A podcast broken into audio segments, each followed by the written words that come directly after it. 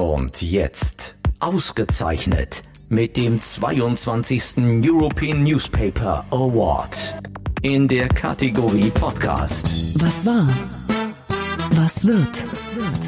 Bosbach und Rach, die Wochentester. Spezial. Powered bei Redaktionsnetzwerk Deutschland und Kölner Stadtanzeiger. Und hier sind die Wochentester. Wolfgang Bosbach und Christian Rach. Hallo, hier ist Christian Rach aus Hamburg. Ein freundliches Hallo auch von Wolfgang Bosbach aus Bergisch Gladbach. Sie hören nun eine Spezialfolge der Wochentester, denn viele Hörerinnen und Hörer hören das Interview aus unserer regulären Folge gerne einzeln, quasi unplugged. Deshalb bitte vormerken, freitags die komplette Folge hören und montags das Interview der Woche als Spezialausgabe. Wir bedanken uns bei unserem Werbepartner für die Unterstützung dieser Folge. Danke an dieser Stelle für das Engagement von Bookbeat, der App für Hörbücher. Unbegrenzt Hörbücher hören, wann immer und wo du willst. Und so viele, wie du willst. Das unterscheidet Bookbeat von anderen Anbietern. Denn ob sie ein Hörbuch im Monat oder gleich 20 hören, das ist bei Bookbeat egal. Sie finden mehr als 100.000 Hörbücher in der App. Zum Beispiel auch meinen ganz persönlichen Tipp, der Wahl und das Ende der Welt. Eine großartige Geschichte. Also mein persönlicher Hörbuchtipp wäre Olympia von Volker Kutscher. Gemeint ist Olympische Spiele 1936 in Berlin. Das ist Band 8 und Vorteil. Man muss nicht unbedingt die ersten sieben Bände gelesen haben, um den Band 8 zu lieben. Volker Kutscher, Olympia, mein Tipp. Und das gute Bookbeat ist monatlich kündbar und Sie können die App jetzt mit dem Gutscheincode Bosbachrach in einem, zusammengeschrieben, einen Monat gratis testen. Unter www.bookbeat.de slash bosbachrach in einem Wort können Sie sich Ihren Gratismonat sichern. Testen Sie die unbegrenzt Hörbücher hören Flatrate von Bookbeat unter www.bookbeat.de slash bosbachrach. Viel Spaß beim Hören. Fragen wir doch, fragen wir doch. Wolfgang Bosbach und Christian Rach sind die Wochentester. Tester, Tester.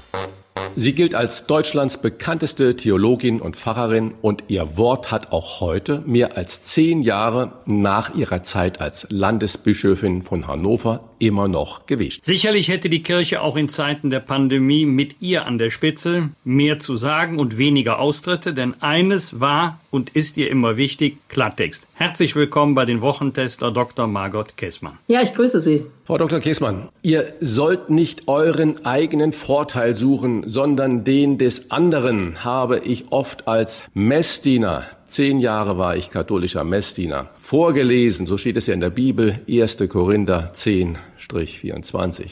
Trotzdem haben wir in dieser Woche erlebt, wie sich Oberbürgermeister, Landräte beim Impfen vorgedrängelt haben und sogar der bayerische Wissenschaftsminister gegen die Corona-Verordnung verstößt, weil er vier Geburtstagsgratulanten gleichzeitig aus verschiedenen Hausständen empfangen hat. Ihre Meinung, Schwamm drüber, soll man nicht alles so hoch aufhängen, weil es auch nur Menschen sind oder doch genau hinschauen, weil für Entscheider andere Regeln gelten. Also ich denke, wenn Entscheider Regeln machen äh, für uns Bürgerinnen und Bürger, mit denen wir ja auch manchmal durchaus hadern, dann müssen sie auch glasklar sein in ihrem eigenen Verhalten und äh, dass nun so viele zufällig Landräte, Oberbürgermeister, irgendwelche Vorstandsvorsitzenden in der Nähe waren, wenn noch ein bisschen Impfstoff übrig war, das ist doch ein wenig merkwürdig und ich denke, jeder Oberbürgermeister, jeder Landrat hätte bei übrig gebliebenem Impfstoff ganz schnell ein paar ältere Herrschaften über 80 gewusst im eigenen Umkreis, die dringend auf ihre Impfung warten. Wir erleben seit einigen Wochen, freundlich ausgedrückt, ein Image-Desaster der katholischen Kirche, ausgelöst durch Kardinal Wölki im Erzbistum Köln, der die hohen Erwartungen an die Aufarbeitung des Missbrauchsskandals enttäuscht hat. Schadet er mit seinem Verhalten der Glaubwürdigkeit der Kirche im Allgemeinen, also nicht nur der Kirche in seiner Diözese? Leider muss ich sagen, er schadet der Kirche insgesamt und überhaupt dieser Missbrauchsskandal ist derart bitter, Einerseits natürlich für die römisch-katholische Kirche und für viele wackere römische Katholikinnen und Katholiken, die ich kenne, aber es betrifft tatsächlich auch uns als evangelische Kirche. Ich habe es früher schon erlebt, dass Menschen aus der evangelischen Kirche ausgetreten sind, weil der Papst irgendetwas gesagt hat. Also da differenzieren viele nicht mehr. Aber grundsätzlich geht es ja darum, dass die Kirche immer ein hohes, hohes Vertrauen besessen hat, wenn ihr Kinder und Jugendliche anvertraut wurden. Und es tut weh all denen, die sich seit Jahren abmühen, ich sag mal in Kindergottesdienst, Jugendfreizeiten, wenn festgestellt werden muss, dieses Vertrauen wurde furchtbar missbraucht, da wurden Kinder missbraucht, ihre Würde aufs tiefste verletzt. Das tut mir selber weh mit Blick auf meine Kirche, aber mit Blick auch auf, wie gesagt, äh, viele Mitglieder der römisch-katholischen Kirche. Und ich weiß gar nicht, wie dieser Vertrauensverlust wieder gut zu machen ist. Das wird ungeheuer schwierig sein. Wir leben in einer Zeit, in der Menschen, besonders auch Familien, oft, ich sag's mal, lax am Limit sind. Und äh, Wolfgang Bosbach und ich, wir haben schon oft darüber gesprochen, dass die Kirche eigentlich äh, abtaucht, dass man so wenig hört.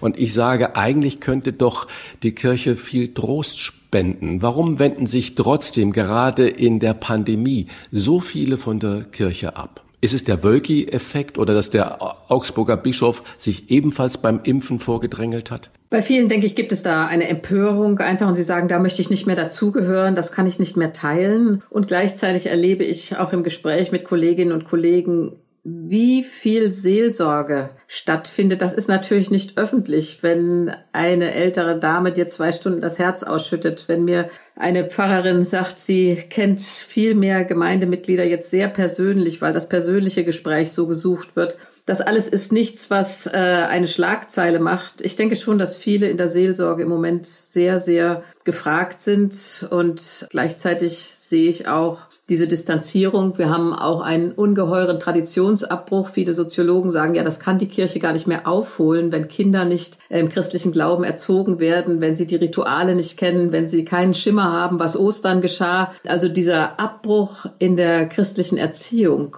der ist einfach auch enorm. Aber dass Familien am Limit sind, das merke ich selber. Ich bin gerade bei meiner ältesten Tochter, zwei Erwachsene im Homeoffice, drei Kinder. Jetzt kann die älteste endlich diese Woche das erste Mal seit 16. Dezember in den Wechselunterricht. Also Familien sind im Moment wirklich am Limit. Sie stehen für Klartext und haben zum Beispiel die Besuchsregelungen kritisiert, die immer noch gelten und regeln, dass sich ein Haushalt nur mit einer weiteren haushaltsfremden Person treffen darf. Sie nennen das, Zitat, lebensfremden Unsinn. Hat die Regierung bei allem gebotenen Ernst der Virusbekämpfung die Menschen oder deren Alltag vergessen? Ich habe mir lange überlegt, ob ich diese Formulierung benutze, weil lebensfremder Unsinn ist natürlich schon ein bisschen harsch. Aber dann habe ich gesagt, wenn es keinen Sinn macht, dann ist es eben Unsinn. Und das mit dieser Ein-Personen-Regelung, kann ich nicht verstehen. Ich habe verstanden, es sollen sich nur zwei Haushalte treffen, ja. Aber wenn ich jetzt mal ein bekanntes Ehepaar nehme, Großvater und Großmutter haben bisher die drei Kinder der Tochter gehütet, die im Lebensmitteleinzelhandel arbeitet. Was soll denn jetzt sein, wenn nur noch eine Person zu treffen ist? Soll der Opa so lange spazieren gehen oder sollen zwei Kinder irgendwo anders hin? Also das ist nicht lebenspraktisch. Oder wenn zwei Familien, da kenne ich viele, haben sich zusammengetan, diese zwei Familien und ihre Kinder, die wechseln sich ab, die helfen sich gegenseitig aus. Und jetzt soll nur noch der Vater kommen können oder nur noch ein Kind und dann in Niedersachsen Kinder bis drei, in Rheinland-Pfalz Kinder bis sechs und in Bayern Kinder bis 14. Also das ist für mich wirklich, muss ich nochmal sagen, lebensfremd. Ich verstehe, dass die Politik ringt darum. Paragraph 1 Grundgesetz, die Würde des Menschen ist unantastbar und Paragraph 2, jeder hat das Recht auf Leben und körperliche Unversehrtheit, irgendwie in Einklang bringen muss. Ich weiß auch, dass Politiker darum ringen und Politikerinnen. Manches muss doch ein bisschen mit der Lebenspraxis in Einklang gebracht werden, finde ich. Sie haben gerade schon das Wort gesagt, Lebenspraxis und haben auch eine Lösung oder einen Anstoß gegeben. Obdachlose sollen in der Corona-Pandemie geschützt in Hotels übernachten dürfen. Dieser Forderung haben sich dann in kurzer Zeit äh, rund 118.000 Menschen angeschlossen. Sie haben das Ergebnis der bundesweiten Online-Petition an Niedersachsens Ministerpräsident Stefan Weil übergeben. Hätte er oder die Politik da selbst drauf kommen müssen? Und die zweite Frage, hat er sich denn dazu geäußert? Also ich kann sagen, dass Ministerpräsident Weil bei der Übergabe gesagt hat, er wird das mit den kommunalen Spitzenverbänden besprechen. Nun muss ich allerdings sagen, hätte ich mir das wesentlich früher gewünscht, beispielsweise vor dem eiskalten Schnee- und Wintereinbruch, äh, den wir gerade hinter uns haben. Das ist doch auch Lebenspraxis, muss ich mal sagen. Da stehen Hotels und auch Jugendherbergen übrigens leer. Sie bekommen Überbrückungshilfen. Und dann leben Obdachlose in Gemeinschaftsunterkünften, sind da hochgradig gefährdet oder aus Angst vor der Gefährdung leben sie auf der Straße. Und wir haben jetzt ja etliche, die erfroren sind auf der Straße. Auch äh, Gemeinschaftsunterkünfte wurden geschlossen wegen der Ansteckungsgefahr. Das ist ja nochmal einen obendrauf gesetzt. Ja, einige sind aber offen geblieben, die ich kenne, aber da haben dann die Obdachlosen selbst Angst reinzugehen, weil es so eng ist, dass sie sich nicht anstecken wollen. In Hannover wurde ja auch die Marktkirche aufgemacht und dann wurde ausgemessen, dass in der riesen Marktkirche höchstens zehn Menschen übernachten können nach Corona-Regeln, wenn es regelkonform gemacht wird. Also da fände ich doch viel besser. Statt Überbrückungshilfen wird den Hotels etwas gezahlt dafür, dass sie die Obdachlosen unterbringen in Einzelzimmern.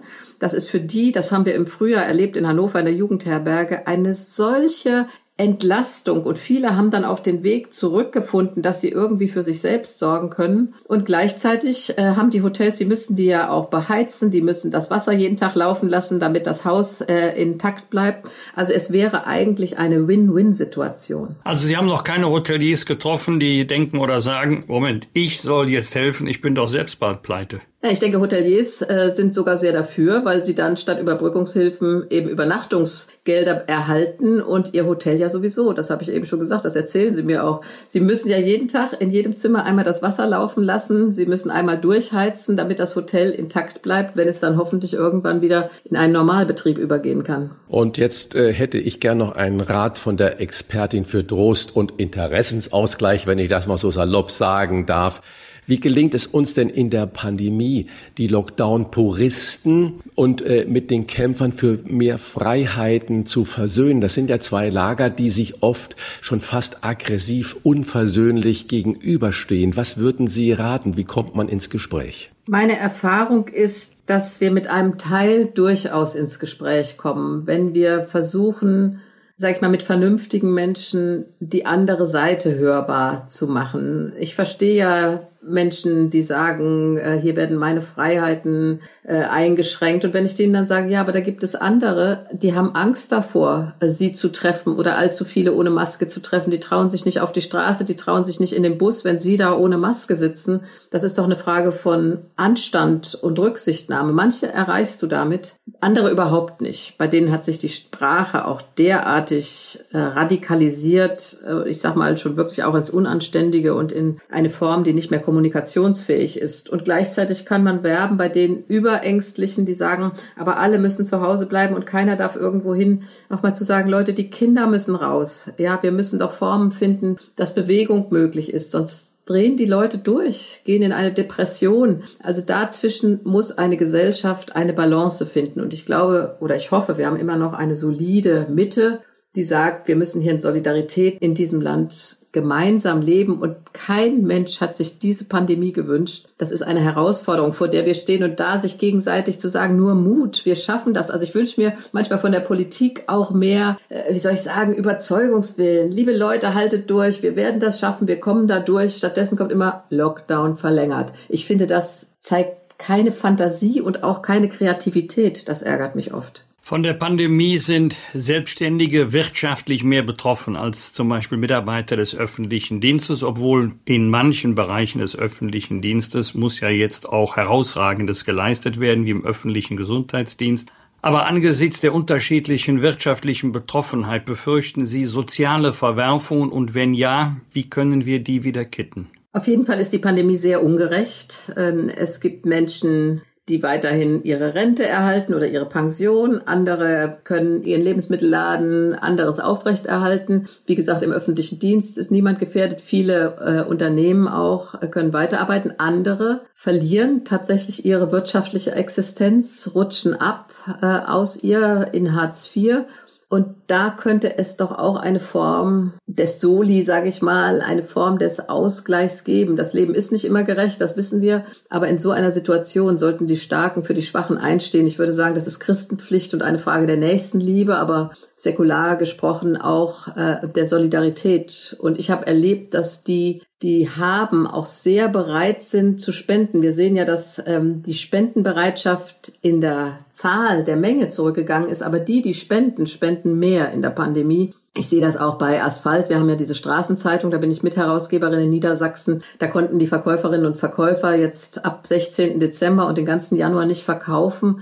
Da war so viel Solidarität. Also ich glaube, wenn wir daran appellieren, und da einen Fonds errichten. Auch da wünsche ich mir Kreativität äh, oder Unternehmen helfen, wieder auf die Beine zu kommen, den Einzelhandel stützen. Ich habe eine äh, Situation erlebt, da hat äh, jemand anonym für ein kleines Restaurant für drei Monate die Miete übernommen. Also sowas gibt es auch und das möchte ich eigentlich hochziehen und äh, ja, das könnte Schule machen. Was auch Schule machen könnte, ist natürlich der Umgang mit Feiertagen. Wir erinnern uns alle noch an letztes Jahr in der Zeit vor Weihnachten. Was wurde da drum gestritten und gerungen, das Weihnachtsfest irgendwie zu retten, dass man sich treffen kann, dass man vorher noch das ein oder andere besorgen kann und äh, dass es aber trotzdem nicht aus dem Ruder läuft. Nun naht das Osterfest eigentlich das höchste kirchliche Fest. Was raten Sie der Regierung? Wie sollen wir als Menschen, als Bürger, die sich auf Ostern freuen, die vielleicht Oma und Verwandte und äh, Familie besuchen wollen, wie soll die Regierung mit diesem ganz stark verankerten Wunsch umgehen? Ich denke, die Regierung sollte klare Voraussetzungen ansagen, was möglich ist und dann können Familien das vorher verabreden. Ich habe das auch schon vor Weihnachten gesagt. Es ist ganz wichtig, die gegenseitigen Erwartungen abzusprechen. Sind Oma und Opa jetzt schon geimpft, ist alles ganz wunderbar und man kann sich unbefangen begegnen und kann miteinander feiern. Hat aber jemand Ängste und Sorgen, sollte auch nicht gedrängt werden, mitzufeiern beispielsweise. Ich finde, Familien sollten sagen, wir können, die sind garantiert noch nicht geimpft, wir können vielleicht mit zwei Familien, mit den Kindern etwas sehr Schönes gestalten, aber wir müssen jetzt nicht alle in die touristischen, wunderbaren Gebiete fahren, sondern lasst uns doch in den Wald nach nebenan gehen. Also klärt vorher, was ihr feiern wollt, wie ihr feiern wollt. Das Osterfest ist ein Fest der Auferstehung. Wir sagen als Christen, das zeigt, also die Liebe ist stärker als der Tod und der Glaube an Gott. Gott ist stärker als der Tod. Das ist ja auch etwas, was wir in der Corona-Krise ganz als wichtige Botschaft brauchen. Wir haben viele tausend, bald 70.000 Menschen verloren. Da ist die Zeit der Trauer, da war viel Leid, muss man auch sagen, von Menschen, die sich nicht verabschieden konnten von ihren Liebsten. Das können wir in der Passionszeit auch bedenken. Und das Osterfest ist dann wirklich ein Fest der Hoffnung. Aber das muss nicht ganz groß gefeiert werden, sondern die Hoffnung kann auch im Kleinen tragen. Wir können Gott sei Dank, muss ich sagen, dieses Jahr Ostern Gottesdienste feiern. Da gibt's inzwischen gute Konzepte draußen im Freien mit Abstand auf Wiesen oder in Kirchen mit Abstand. Das haben wir jetzt inzwischen alles geprobt. Also ich wünsche mir schon, dass wir dieses Fest der Auferstehung einmal als Christen, aber vielleicht doch auch als Fest der Hoffnung, äh, dass das Leben größer ist als der Tod, als Gesellschaft auch durchaus säkular feiern können. Was macht Margot Kessmann dann als erstes, was sie in den letzten Monaten schmerzlich vermisst hat? Also ich muss sagen, wir haben geplant, wir mussten die Taufe meines siebten Enkelkindes jetzt schon zweimal verschieben. Und die haben wir jetzt auf den 1. Mai gelegt. Und ich hoffe sehr, dass nun endlich mal die ganze Familie, also ich habe immer einzeln die Enkelkinder besucht, die Familien. Also die sehnen sich echt danach, dass wir uns alle als große Familie mal wieder treffen können. Und meine Hoffnung ist so ein bisschen bei dieser Taufe am 1. Mai. Ich hoffe, wir können wirklich alle, alle Kinder, Enkelkinder, äh, Schwiegerkinder tatsächlich zusammenkommen. Das hoffen wir alle gemeinsam. Und wir sagen vielen Dank für diese Haltung in haltlosen Zeiten an Deutschlands bekannteste Fahrerin Dr. Margot Kessmann. Danke für Ihre Zeit. Sehr gerne. Vielen Dank und alles Gute. Danke Ihnen auch und Gottes Segen. Danke. Was war? Was wird?